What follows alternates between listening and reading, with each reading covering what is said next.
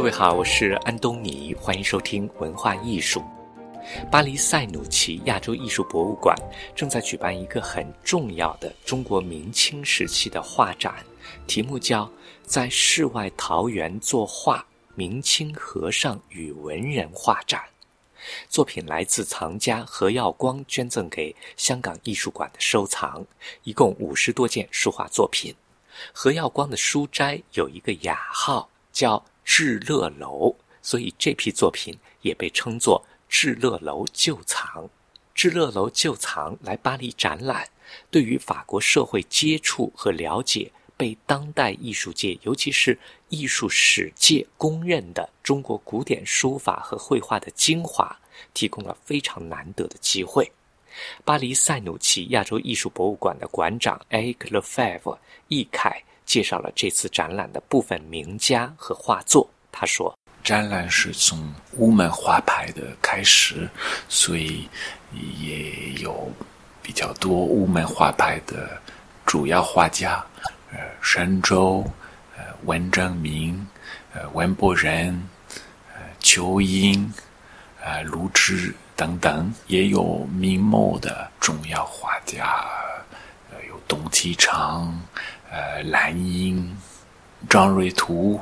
我们有一个空间是专门介绍呃书法和绘画的呃主要关系，所以在这部分有黄道周、张瑞图、邹哲林、呃，福善的书法，呃。然后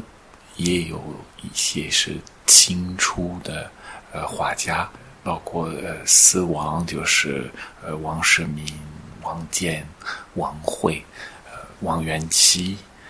有有名鼎鼎的石涛，呃还有八大山人。嗯，最在展览的呃最后一部分，我们也介绍艺术家。对于黄山的呃感受，呃绘画，有美琴，呃石涛，呃红人的山水画，还有哎还有很多很多好画家，呃包括贡献小云小云聪等等等。我们的这个展览的特点就是有这个非常难得的机会去面对原作。面对原作，首先是一个很是一个很具体的经验。至乐楼旧藏非常有名，这次展览的消息通过口耳相传，通过网络也引起了中国国画界的注意。著名的中国画家、中国美术学院教授林海中说：“我很羡慕你们啊，这个这么好的作品。”在展这个，我这个亲眼如果能看到，那完全是不一样，因为他的那种，呃，墨和这种气息，它是直接的，就像你见到的真的人一样。而我们现在看到的，只能是拍了一张照片 这样的这种感觉。至乐楼旧藏的艺术性很强，诗情和画意通过笔墨，把明清特有的风貌和生活情趣。展现了出来。易凯馆长说：“因为侯耀光因为对一名艺术家呃感兴趣，但当然追求了有名的石涛的绘画，在他的收藏当中有一本画册，呃特别有名的是石涛为了他的朋友黄延律。”画的画册，呃，这本画册独特在于它，嗯，不单单是有十二页，它原来是有三十多页的。它是为了黄延律，呃，画黄延律他自己，嗯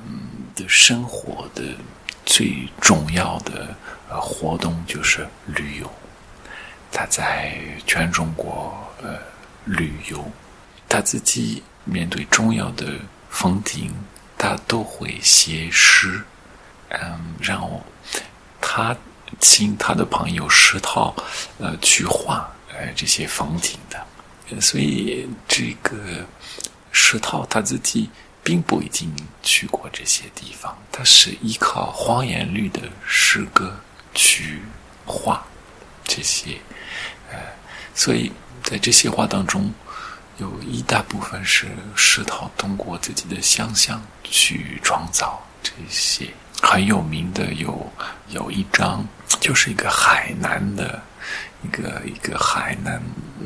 的山水环境。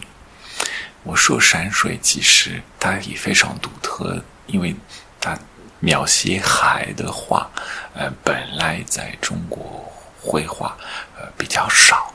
呃，在石涛的画也不多，所以它也也非常独特。我们看这本画册的一页一页的，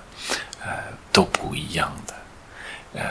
从一个绘画的角度。有一些是单是用单色水墨，呃，有的是用很丰富的颜色。然后石涛他用的自己写几把的书法的变化非常的多，非常的丰富。他用各个级的呃都有的，呃，能说明他石涛的这个呃创造性的。这种力量在一本画册，呃，表达的非常非常清楚，所以要单单为了看这个画册开办一个展览，但是展览里头还有很里面还有很多很多宝贝。林海中教授从他在图片中看到的塞努奇亚洲艺术博物馆的智乐楼收藏里找来了一个例子，说明作品的精妙。这些作品都是非常有名的。啊，特别像石涛的这个作品，啊，韵南田的作品，啊，他这里无论是野艺的石涛八大，还是这个呃传统的四王，